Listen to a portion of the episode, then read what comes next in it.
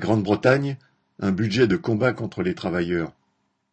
Jeudi 17 novembre, le budget présenté par le ministre des Finances Jeremy Hunt n'a pas causé de séisme sur les marchés, contrairement à celui esquissé le 23 septembre par son prédécesseur, Kwasi Kwarteng, mais il n'augure rien de bon pour le monde du travail. Du côté de la bourgeoisie, pas de panique cette fois-ci.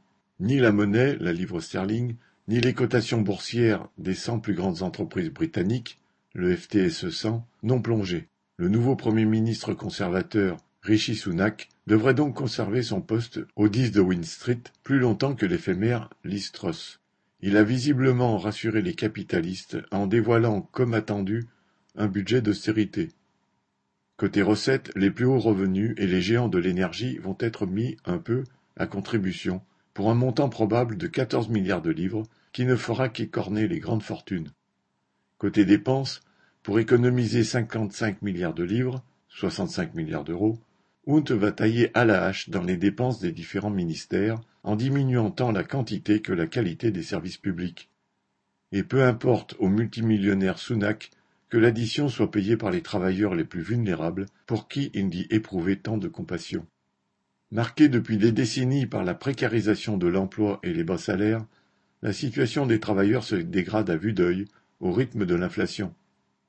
L'indice le plus optimiste la chiffre à 11%, le plus réaliste à 14%. En un an, les prix de la nourriture ont augmenté de 16%. 10 millions d'adultes et 4 millions d'enfants peinent à faire leurs trois repas par jour.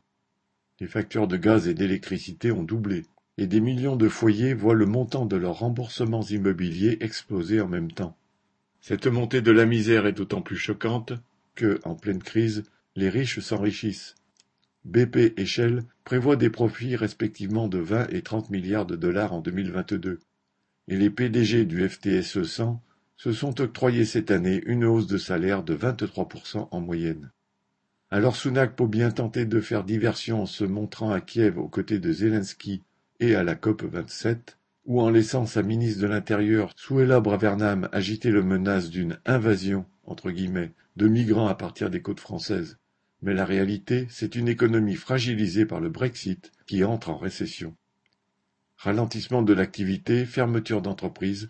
Déjà, les experts annoncent en 2023 et 2024 une chute des revenus des ménages d'une brutalité sans précédent depuis que ces statistiques existent. Le gouvernement britannique, comme tous les autres, est impuissant face à la crise mondiale et fait la seule chose qu'il sait faire, présenter la note aux travailleurs. Thierry Hervé